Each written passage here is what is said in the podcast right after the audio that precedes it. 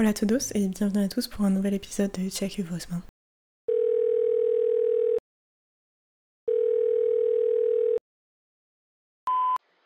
Hey, it's me.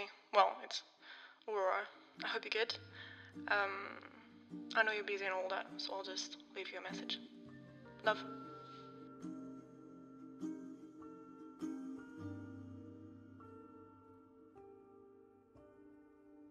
Si vous entendez bzz bzz en arrière-plan, euh, c'est clairement pas ma faute, c'est une superbe mouche qui se balade en arrière-plan. Et euh, je m'en excuse d'avance, mais euh, j'espère qu'elle ne fera pas trop, de, pas trop de bruit, je n'arrive pas à la sortir, donc on va essayer de cohabiter tous ensemble. Alors, j'espère que vous allez bien, moi ça va, j'ai fait un petit voyage en Corse récemment, je suis rentrée maintenant dans la grisaille du continent français. Euh, et, on se prépare un peu pour la rentrée, ça arrive bientôt, ça arrive vite. Et ça arrive pour la majorité d'entre nous, puisqu'on est beaucoup d'étudiants. Et euh, j'ai quelques amis qui, vont, euh, qui font des césures, etc. Donc ils vont travailler. Mais ça reste une rentrée, puisque c'est un début en septembre, et dans un nouvel environnement. Donc qui dit rentrée dit état de stress, retour au stress. Et qui dit retour au stress dit question de santé mentale et euh, c'est ce dont on va parler aujourd'hui. Je vous invite à prendre un petit café, un petit thé, à vous installer très confortablement dans votre siège de voiture, dans votre canapé ou euh, dans le métro pour écouter ce voicemail qui est tombé dans votre répondeur. Alors, qui dit nouvel épisode dit définition. Et oui, on va commencer par une petite définition des questions de santé mentale. J'ai bien fait mon job et euh, mes devoirs. Donc, c'est parti. La définition de la santé mentale, c'est un état général de bien-être émotionnel, psychologique et social d'une personne.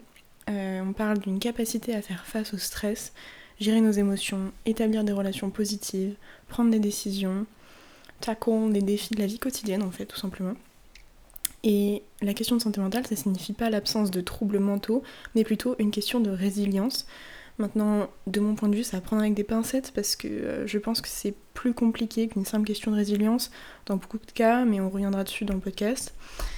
Euh, et bref, tout ça pour dire que euh, la santé mentale, ça joue un rôle majeur, comme vous le savez probablement, dans la qualité de vie globale de quelqu'un. Et surtout dans notre génération, on a tendance, notamment grâce aux réseaux sociaux, à être plus informé sur le sujet, mais ça reste très tabou. Et euh, on va pas vraiment euh, parler de tout ça facilement aux gens. On va plus avoir tendance à le garder à euh, pour soi, à internaliser les problèmes. Et, c'est pour ça que je me suis dit que c'était une bonne façon d'en parler. J'en ai encore parlé récemment des questions de santé mentale avec des proches. Et c'est vrai que c'est un sujet qui nous touche tous plus ou moins directement. Puisque, surtout avec les réseaux sociaux, on donne vraiment l'impression que tout se passe bien alors qu'en réalité, il y a beaucoup plus de choses qui se passent derrière ça. Euh, c'est pas parce que euh, quelqu'un sourit euh, sur un poste que derrière ça va pas, qu'on n'a pas passé une mauvaise journée ou qu'il n'y a pas eu de dispute avec nos proches, qu'on n'a pas des, choses compliquées qui se passent dans nos vies. C'est super large et il faut pas oublier parce qu'en fait on se compare tout le temps. Bref, je m'égare. Alors on va commencer par parler des différentes sources de stress et de pression, surtout pour la Gen Z. Euh, qui peuvent nous toucher tous. Euh, et on va commencer par les études. Yes Tout ce qui est performance académique, résultats d'université, les stages, euh, le perfectionniste qui va avec pour, pour beaucoup d'entre nous en fait. Ou au contraire un je m'en foutisme de par une fatigue d'un excès de travail. Et tout ça, les études, je pense que les, les personnes qui sont rentrées dans le monde du travail s'en rendent moins compte puisque c'est derrière eux. Mais euh, pour nous qui sommes encore euh, vraiment dedans, on sait tous que c'est très stressant, qu'on fasse euh, des, des, études qui soient considérées comme très difficiles ou moins. En fait, tout a sa source de stress pour une raison ou une autre, très tout simplement parce que, en plus des études, on a notre vie à gérer et surtout notre vie de la vingtaine, de la trentaine, où on apprend encore à se découvrir. Et euh, c'est vraiment euh, un moment où on, est tous en train d'expérimenter de, nouvelles choses. On fait tous genre qu'on sait très bien ce qu'on est en train de faire, alors qu'on est tous totalement du père. Donc les études, c'est aussi ça qui va avec parce que on essaye de, se diriger vers un certain métier, un certain niveau académique, alors qu'on sait vraiment pas du tout ce qu'on est en train de faire. Mais euh, tout ça, on doit le faire, genre, euh, on sait ce qu'on fait, on est super confiant, et en même temps, euh, bah, comme dit, on doit avoir super confiance en soi, parce que les réseaux sociaux, parce que maintenant, c'est ce qu'on nous, incite à avoir. Et on doit avoir les meilleures notes, donc une super performance académique pour pouvoir être pris dans tel master. Et ça, c'est quelque chose de super stressant, même pour rentrer par Parcoursup, que ce soit mon master. C'est des choses que j'ai vécues cette année, que mes proches ont vécues cette année, et qui est euh, super stressant puisque c'est totalement euh, nouveau et surtout j'ai vraiment le sentiment que c'est tout au pif, qu'on est pris ou pas par un grand hasard et que donc on doit juste faire avec. Donc euh, c'est quelque chose de très stressant parce qu'il y a aussi toutes ces questions de résultats d'université, de si on est pris, qui vont jouer une grosse partie du choix dans du métier qu'on va faire plus tard, de, de ce qu'on va juste pouvoir, de ce à quoi on va pouvoir accéder il y a aussi des questions énormes du, sujet du perfectionnisme. Euh, c'est super fatigant en fait. C'est super fatigant parce que on est perfectionniste au niveau académique, mais on va aussi être perfectionniste dans tout dans notre vie par la suite et ça va aussi créer euh, tout ce qui est euh, troubles obsessionnels compulsifs, etc., qui vont se développer et ça c'est justement dû à l'anxiété, etc.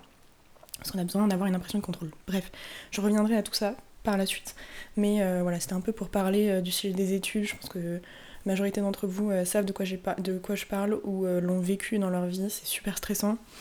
Euh, et, avec ça vient aussi donc, le choix de carrière, l'entrée dans le marché du travail. En fait, c'est toute la transition vers l'âge adulte où on essaye d'apprendre à se connaître, apprendre à connaître nos relations avec les autres, à mettre des limites, à savoir ce qui nous convient le plus, ce qui nous convient pas, à savoir avec qui s'entourer, où est-ce qu'on veut vivre, la transition vers l'âge adulte, elle est compliquée.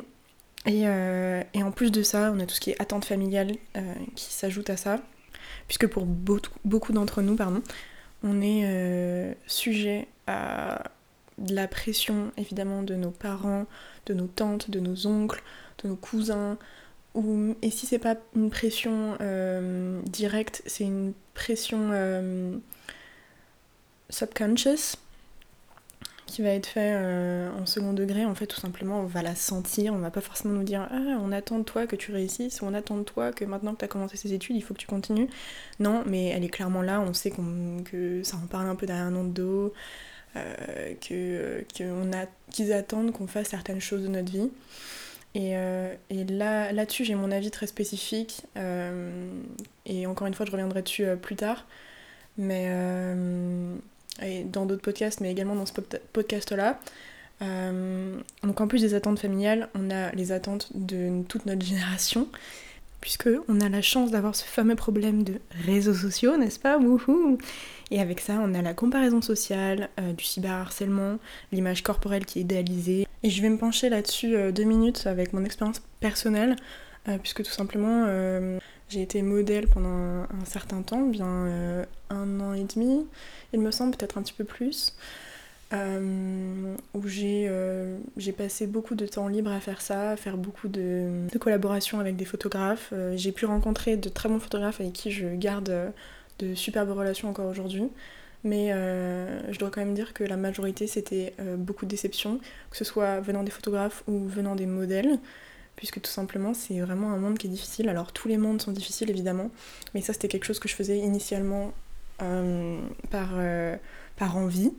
Mais évidemment, euh, bah, comme vous en doutez, c'est un monde où on se compare énormément. Combien de j'aime on a, combien de followers on a, quel angle de, de, vue on va avoir avec tel photographe, quelle retouche, il y a des collabs qui vont être inutiles. Et euh, aussi euh, des gens qui vont être trop honnêtes, des gens qui vont être euh, trop hypocrites, beaucoup de mensonges. Et pour moi, dans ce milieu, c'est beaucoup je me sers de toi et tu te sers de moi et on est ok par rapport à ça. Et voilà. Et c'est vraiment quelque chose avec lequel j'ai du mal, même si finalement je pense que c'est quelque chose qu'on retrouve dans beaucoup de, de mondes différents. Hein, mais, mais c'est vrai que vu que c'était quelque chose que je faisais par intérêt personnel, euh, j'ai fini par, euh, par décider d'arrêter. Euh, en tout cas, l'idée de le faire professionnellement, puisque de base, je voulais continuer en étant modèle pour des agences. Mais c'est quelque chose que finalement j'ai totalement laissé tomber parce que c'est pas un monde dans lequel je veux continuer à évoluer. Même si encore une fois j'ai fait de belles rencontres, j'en ai aussi fait des, des vraiment moins belles. Et euh, c'est quelque chose qui m'a rendu très triste aussi euh, pendant une certaine période de temps. Donc euh, voilà, j'ai pris le temps de décider d'arrêter de, tout ce monde-là. Mais ça a été très long, puisqu'il y a eu le moment où j'ai décidé d'arrêter juste avant de partir mon Erasmus à Londres. Donc j'ai fait une longue pause, longue entre guillemets, de trois mois. Et quand je suis revenue, j'ai repris un petit peu et puis je me suis vite rendu compte que ça me rendait vraiment anxieuse. Euh, et, donc ensuite j'ai vraiment décidé d'arrêter ça, de tout supprimer, euh, supprimer tous les followers que j'avais, euh, de me mettre en, mode privé sur internet, etc. En tout cas mon, compte à moi. Et, et pas chercher, et ce qui changera peut-être d'ailleurs par la suite, mais en tout cas pas chercher à, à, continuer cette envie en fait de, de, de se créer une image de soi qui est purement dans l'esthétisme. Parce qu'en fait, euh, ça fait plus de mal qu'autre chose. Oui, ça fait plaisir à l'ego pendant un certain temps. Mais après, finalement, on vous ramène qu'à votre physique. Et c'est un peu dur à la longue. Donc ça, c'est mon, expérience personnelle. Il est indéniable que les réseaux sociaux ont un impact profond sur notre santé mentale. Et elles offrent euh, des opportunités de connexion, d'expression personnelle, d'information mais elles génèrent également des pressions psychologiques qui sont énormes et elles altèrent gravement notre perception de la réalité en fait, parce que l'influence des célébrités, bah, des influenceurs, euh, bah, elles peuvent souvent contribuer à des normes de beauté irréalistes et à des comparaisons qui sont incessantes et un sentiment vraiment d'insuffisance profond. Essayez déjà tout d'abord de faire un énorme tri dans les personnes que vous suivez, euh, toute votre liste de following et de, faire un énorme tri, même si ça prend du temps. Vraiment, c'est important parce que c'est ce que vous allez vous mettre dans la tête tous les jours. Et d'autant plus quand vous le faites le matin, parce que vous avez encore des ondes bêta quand vous vous réveillez. Et donc, c'est ce qui va rentrer le plus dans votre cerveau. Et c'est ce qui va rester tout au long de votre journée. Donc, ne commencez pas à regarder ça dès le matin quand vous vous réveillez. Première chose. Ensuite, faites un énorme tri dans votre liste de following. Essayez de garder que des personnes bien intentionnées. Euh, pas que des influenceurs qui sont super bien gaulés ou alors surtout qui savent super bien retoucher leurs photos. Essayez aussi de suivre euh, un following avec beaucoup de diversité parce que malheureusement, clairement, l'algorithme nous présente euh, certains visages, certaines couleurs de peau ou certaines orientations sexuelles en fonction de votre genre. Donc vraiment essayer de vous divertir, d'ouvrir en fait une, votre following a une nouvelle diversité et surtout, surtout, essayez de créer des limites importantes et un détachement des réseaux sociaux. C'est super facile à dire, mais il y a des petites euh, détox qui existent. Essayez de les mettre en place comme vous, pouvez, de mettre des time limits et de savoir dire non, que ce soit à Instagram, à TikTok, à Twitter et euh, tout ce qui va avec. Les réseaux sociaux ne reflètent qu'une facette de la réalité et ils ne devraient pas avoir le pouvoir de définir votre valeur ou votre bonheur. Sur les photos, on va toujours choisir le meilleur angle et même si dans certains comptes euh, de body awareness, etc., on va essayer de, moins choisir ces photos. La, photo elle a quand même été choisie à un moment donné ou un autre. Euh, et les, les comptes où euh, on, veut être body awareness, etc., ils sont quand même rares et c'est pas ce qu'on voit la majorité du temps. Ou alors il faut être vraiment très conscient de, sa présence numérique pour, euh, faire ça et euh, je pense que malheureusement on est trop soumis à de la pression de savoir ce qui se passe dans la vie de tel influenceur euh, ou quel projet a été fait par tel vidéaste, etc., que on est forcé de suivre majoritairement des gens qui choisissent minutieusement leur image parce que finalement c'est ce qu'on fait tous. Et ça, pour, euh, pour le mental, c'est vraiment difficile, puisque de toute façon, euh, tout est retouché, euh, que ce soit la peau, les cernes, les petits bourrelets, la façon de poser, hein, tout simplement, de rentrer le ventre à tel moment, de faire du grand angle, enfin, tout, tout est choisi. Et, et vous inquiétez pas, on a tous, tous, tous nos malaises propres avec nos corps. Et, et malheureusement, encore une fois, c'est des sujets qui sont moins tabou puisqu'on en parle plus, mais ça reste tabou euh, dans la vie de tous les jours en fait. On va pas trop dire, ah bah moi je me sens super mal avec euh, telle partie de mon corps, et toi, euh, c'est quoi que t'aimes pas chez toi? C'est rarement des discussions qu'on va avoir. Et même si on en parle, bah, ça va pas forcément nous aider. Je reviendrai là-dessus, je pense, dans un podcast spécifiquement à l'image body positive, bikini body, summer body, etc. Parce que c'est vraiment un sujet important, puisqu'il y a tout ce qui est trouble du comportement alimentaire qui accompagne ça, et je pense que ça touche énormément de gens surtout euh, bah, euh, la génération Z. Donc je reviendrai euh, plus spécifiquement là-dessus dans un autre, un autre podcast. Mais donc pour, pour continuer sur les différents sujets de stress et de pression qu'on peut avoir, il y a aussi l'isolement social.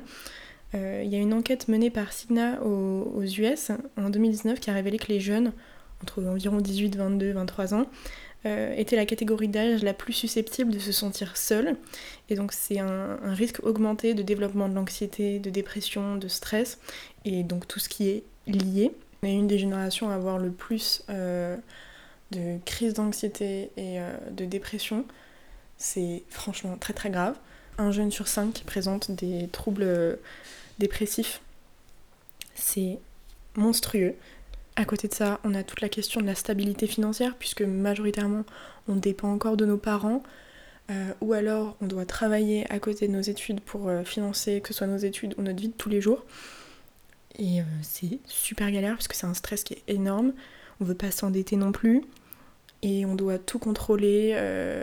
et on apprend encore à gérer notre argent finalement, on on est en train de tout apprendre, donc c'est super galère, la stabilité financière elle est vraiment douteuse. Euh, et puis il y a aussi les difficultés pour tous les types de minorités euh, et une, acceptation sociétale qui est difficile même si ça s'améliore dans nos générations. Il y a aussi une grosse euh, extrémisation de la pensée, même chez les jeunes, parce que j'y ai assisté. donc c'est vraiment deux extrêmes. On a le côté polarisé en fait des, des deux pensées, soit très ouvert, soit très fermé. Il y a aussi cette question de charge de travail et l'équilibre entre la vie pro et perso euh, qu'on essaie de plus en plus d'avoir, mais il n'empêche que soit on veut tout donner à notre travail pour pouvoir euh, bien gagner notre vie, soit on essaye d'avoir euh, cet équilibre entre le pro et perso, mais c'est super galère parce qu'on nous pousse à travailler, parce qu'il y a de moins en moins, il y, a de plus en plus d'offres, mais il y a beaucoup moins de, de, gens qui vont, qui vont travailler pour pour rien en fait, euh, pas comme avant où on essayait d'avoir euh, un peu un travail rien que pour manger, là on, on, attend tous un petit peu plus, mais on nous demande aussi plus du coup. Et il y a aussi tout ce qui est l'engagement civique, les préoccupations mondiales, géopolitiques, humanitaires, la protection animale, la protection euh, de l'environnement, donc tout ce qui est écologie, et euh, ça nous amène évidemment au sujet de l'éco-anxiété. Je sais pas si vous en avez déjà entendu parler, mais c'est vraiment un sujet qui nous touche tout particulièrement, puisque euh, bah, l'éco-anxiété, quoi, l'écologie, c'est super stressant vu de tout ce qui se passe mondialement. On a bien l'impression que, enfin c'est même pas une impression, clairement les dirigeants n'ont rien à F de tout ce qui se passe au niveau environnemental. Et donc forcément, nous, on est super stressés. Et l'éco-anxiété, c'est pas une blague, hein. euh, c'est franchement pas cool. Euh, et, encore une fois, euh, je vous conseille clairement de, voir quelqu'un, d'aller chercher de l'aide, mais on, y reviendra aussi plus tard sur ce sujet. On va passer maintenant aux différents signes de détresse qu'il faut garder en tête, que ce soit nous concernant nous ou concernant les autres. Donc euh, je vais un peu passer euh, une liste de certaines choses à garder en tête. On a les changements d'humeur qui sont plus importants que d'habitude, un certain isolement social, que ce soit éviter les interactions sociales euh, ou alors éviter les activités qui étaient autrefois appréciées, les changements dans les habitudes de sommeil, insomnie ou sommeil excessif, la perte d'intérêt en général, changement d'appétit, voire des troubles du comportement alimentaire, l'irritabilité ou une colère excessive, euh, des sentiments persistants de tristesse ou de vide, une difficulté à se concentrer, des maux physiques inexpliqués, des pensées suicidaires, euh, des comportements obsessionnels ou compulsifs, donc euh, là on parle évidemment des TOC, qui sont des troubles, hein, troubles obsessionnels compulsifs. et ça c'est souvent c'est une, une, réaction au stress, puisqu'en fait c'est une façon de, de vous faire croire que si vous par exemple, vous, vous nettoyez les mains assez souvent ou que vous rangez tout parfaitement, vous avez une impression de contrôle et c'est une façon d'essayer de vous dire que vous avez du contrôle sur les choses autour de vous. Et en fait, évidemment, c'est pas le cas, mais euh, c'est des façons en fait d'essayer de, self-soothe, d'essayer de vous rassurer vous-même. Euh, et dans ce cas, euh, bah en fait, c'est vraiment difficile à vivre, même sortir de chez toi et, revenir dix fois à l'intérieur pour vérifier que t'as bien éteint la plaque, que t'as pas laissé tel ou tel truc allumé. Voilà, c'est les tocs, c'est fatigant et ça peut prendre jusqu'à une demi-heure, une heure par jour. en fait, c'est pas facile à vivre. Il y a aussi les consommations abusives de substances, dont l'alcool, et j'insiste vraiment sur ce point parce que on est beaucoup euh, parmi les jeunes à être sujet à cette question, euh, et c'est même pas que les jeunes hein, d'ailleurs, mais euh, l'alcool c'est vraiment quelque chose de mauvais pour la santé. que ce soit en petite quantité ou en grande quantité, évidemment en grande quantité c'est une catastrophe, même régulièrement c'est une forme d'alcoolisme puisque c'est ce qu'on appelle de l'alcoolisme social, et euh, bah c'est mauvais, quoi, hein, comme vous, l'imaginez. Donc faites vraiment attention avec l'alcool parce que c'est pas que euh, de la drogue directement en fait dont on parle. C'est le moment sensibilisation, puisque si vous constatez un ou plusieurs signes euh, que je viens d'énumérer, il faut faire appel à un professionnel de la santé, chercher de l'aide, que ce soit euh, dans votre université, chez votre médecin généraliste, autour de vous, et que ce soit vous concernant ou concernant vos proches, parce qu'on a souvent tendance à ne pas réagir. Et c'est important parce qu'on va vous aider à mettre des mots sur vos mots. Les gens avec des problèmes de santé mentale vont souvent avoir une tendance à internaliser, donc il faut essayer d'être là au maximum euh, pour eux et les inciter à chercher de l'aide. De plus, il faut faire attention car avec les réseaux sociaux, on assiste de plus en plus à un phénomène euh, d'autodiagnostic. Et euh, bah, comme dit, on assiste souvent à des gens qui vont qualifier une déprime de dépression, alors que c'est réellement une maladie et elle n'est pas simplement passagère comme une déprime. Il en va de même pour euh, tout ce qui est TDAH, les TOC, plein de choses en fait. J'ai l'impression que malheureusement avec les réseaux sociaux, bah, il y a souvent des sortes de modes qui, qui vont avec les troubles mentaux, ce qui est totalement dingue. Euh, mais donc faut faire attention avec les autodiagnostics et c'est pas pour autant que si vous avez des doutes, bah dans ce cas, allez voir des professionnels de santé parce qu'ils sont là pour ça et que si c'est ça, ça va vous permettre de mettre des mots dessus et de vous sentir moins seul. Je mettrai des ressources dans la description de l'épisode, que ce soit pour les étudiants, pour les crises, la nightline, euh, et tout ce qui est chat euh, pour pouvoir, euh, les lignes d'écoute et les chats euh, pour pouvoir parler de tout ça. Vraiment, c'est super important. Bon, alors vous avez dû en entendre beaucoup parler avec tout, tout, tout, ce qui se concerne le développement personnel. En fait, on a plusieurs techniques qui existent, mais c'est la mise en place petit à petit de tous ces outils qui va conduire à une amélioration significative en fait. Donc je vais vous en énumérer quelques-uns. On a évidemment la méditation et je vous jure, pas besoin de faire 10 jours de silence pour voir une amélioration. Vraiment 10 minutes, même 8 minutes par jour, petit bambou. Voilà, ils font ça. 8 minutes par jour, c'est très sympa. Et ça passe très vite et vraiment on voit une différence. La méditation de la pleine conscience, c'est essayer d'être présent, pas trop accorder d'importance au passé ni au futur. C'est super facile à dire, mais il faut essayer, essayer d'avoir euh, du contrôle sur votre cerveau parce que sinon en fait ça devient bah, vraiment incontrôlable.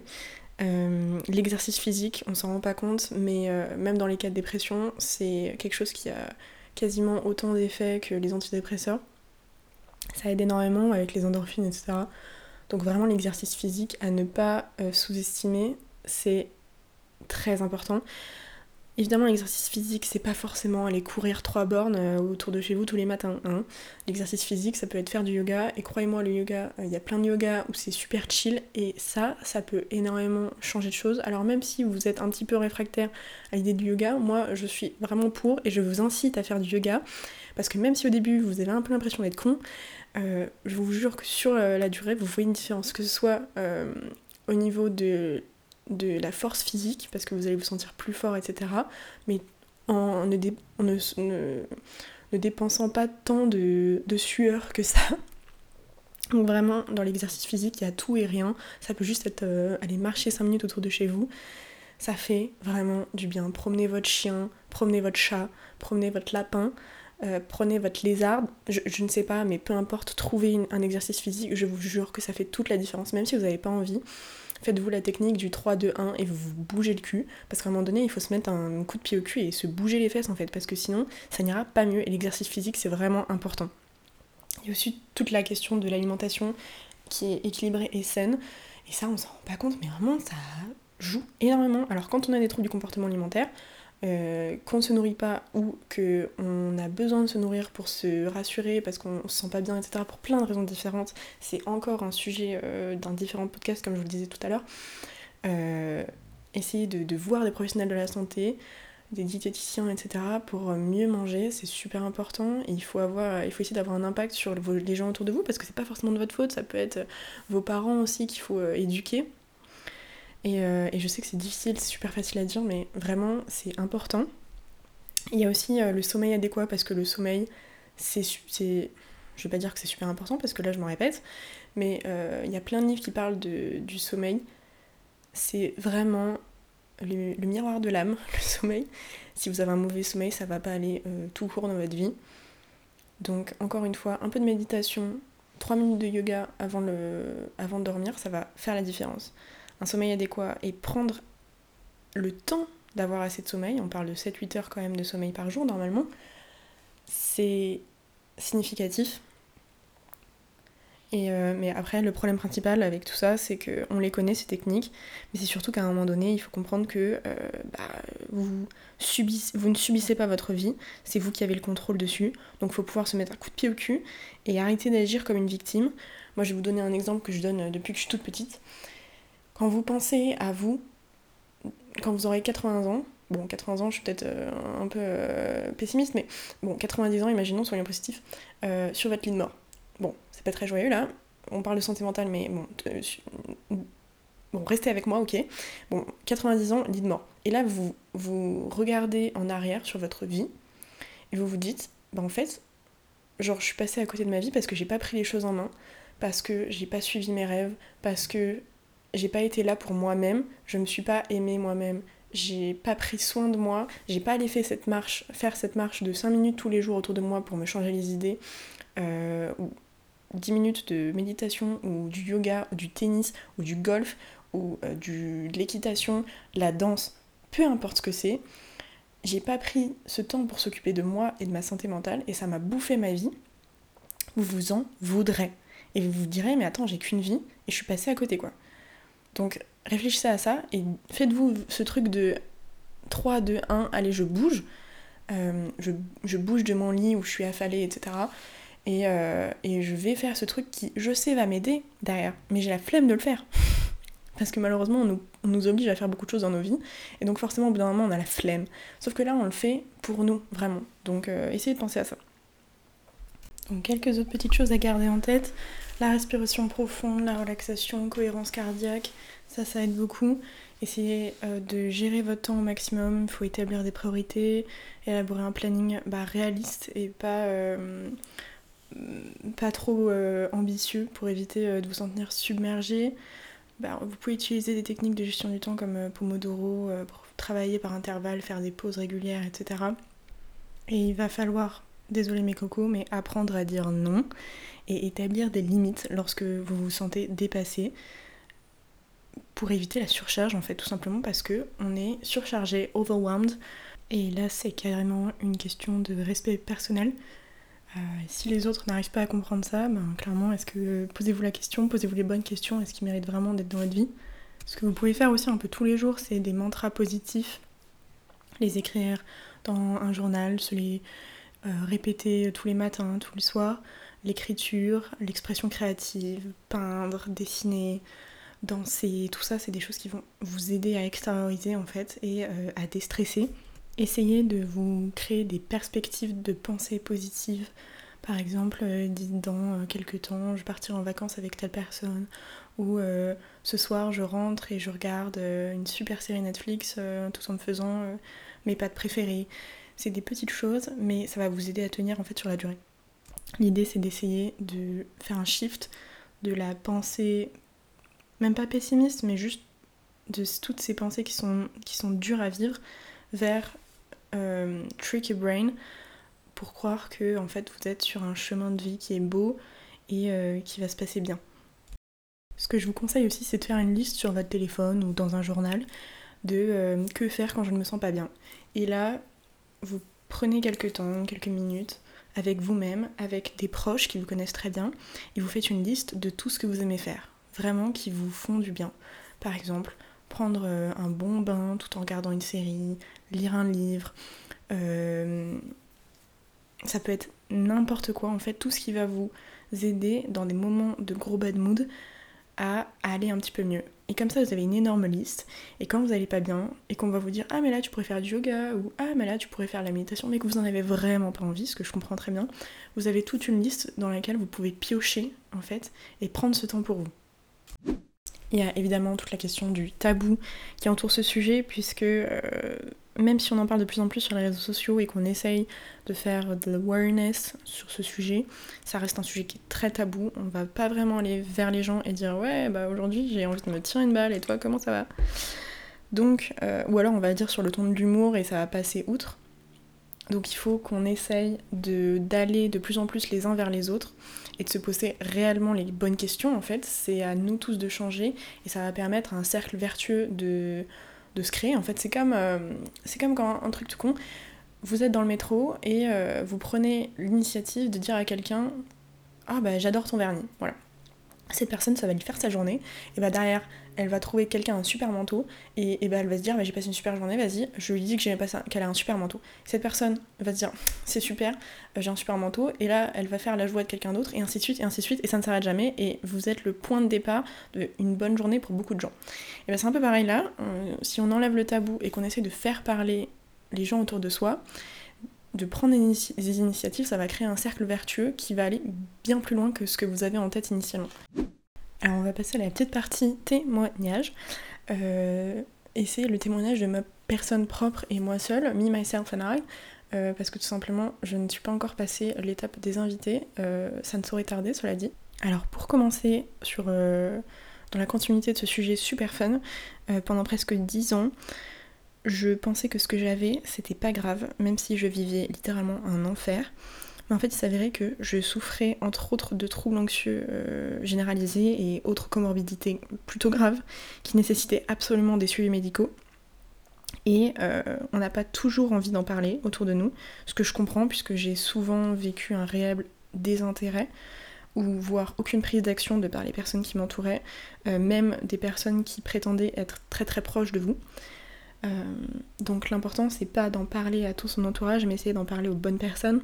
En réalité vous constaterez assez rapidement que ça fait un, sacré tri parmi euh, vos soi-disant euh, amis ou membres de la famille sur qui vous pourriez compter, entre gros guillemets. Ce qui est difficile mais important également puisque on reviendra dessus encore une fois dans un prochain épisode du podcast, mais c'est pour ça aussi que c'est important d'en parler à des professionnels de la santé, médecins généralistes, thérapeutes, psychologues, psychiatres, qui pourraient mieux vous orienter. Mais la première étape, c'est d'en parler aux bonnes personnes autour de vous. Et, euh, au début, bah, vous, allez, vous allez vous prendre des râteaux parce que vous allez essayer d'en parler à des personnes que vous pensez, euh, en qui vous pensez pouvoir euh, avoir, confiance. Et en fait, il s'avère que c'était pas ça. Et ça fait franchement mal au cœur et vous n'en avez clairement pas besoin. Mais malheureusement, il y a de fortes chances que vous deviez passer par là. Et si c'est pas le cas, franchement, big up à vous parce que vous avez choisi les bonnes personnes. mais, mais au bout d'un moment, vous verrez qu'il y a quand même toujours des gens autour de vous qui seront là pour vous aider, ou alors vous les trouverez, je vous jure, il faut y croire. Euh, et ces personnes-là vont vous aider à vous orienter vers des professionnels de la santé, etc. Ou alors vont vous aider à trouver des solutions, et vous pourrez euh, build up une étape après l'autre. C'est vraiment cette idée, c'est one step after the other, donc euh, un pied après l'autre, une marche après l'autre, un jour après l'autre. Vraiment, c'est pas tout prendre dans son entièreté, c'est une tâche après l'autre, un jour après l'autre. Et euh, si vous êtes accompagné, ce sera moins lourd à porter. Je vais finir ce podcast en parlant d'un exemple euh, qui me tient à cœur, c'est euh, l'exemple de la boîte de Pandore. Et, en fait, c'est Pandore, on lui avait remis. Alors bon, mon histoire va être faite à ma sauce, hein, elle ne sort pas tout droit d'un livre de, cours ou de contes, on peu importe. Donc il me semble que Pandore, on lui donne une boîte, on lui dit Pandore n'ouvre pas cette boîte.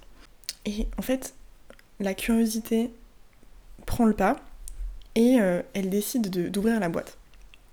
Et là, elle ouvre la boîte et tous les mots du monde, les mots MOTS, sortent de cette boîte. Et avec ça, toutes les émotions, etc., les sentiments humains sortent de cette boîte. Et donc là, une grande peur la prend et elle ferme la boîte. Il y a un seul mot qui reste dans la boîte, et c'est le mot hope, l'espoir. Et c'est pour ça qu'on aura toujours une petite flamme d'espoir au fond de nous qui brûle et qu'il faut garder allumée. Et il faut que vos proches vous aident. Sinon, vraiment, ils peuvent aller fuck themselves. Tout ça pour dire que l'espoir, il y a toujours une petite flamme à l'intérieur de vous et qu'il faut l'entretenir parce que c'est grâce à elle que la résilience, elle reste. Et vraiment, je vous conjure de chercher de l'aide. Et si vous en avez besoin, venez m'écrire en DM sur le podcast Check Your Voicemail. Je serai toujours là pour vous aider, pour en parler ou euh, pour vous aider à trouver les bonnes ressources. Encore une fois, je vous mettrai les ressources, euh, certaines ressources dans la description du podcast. Et, euh, j'espère que ce podcast vous a aidé. N'hésitez pas à me partager vos retours. Et je vous fais à tous de très gros bisous et je vous dis à bientôt pour un nouvel épisode de Check Your Voicemail.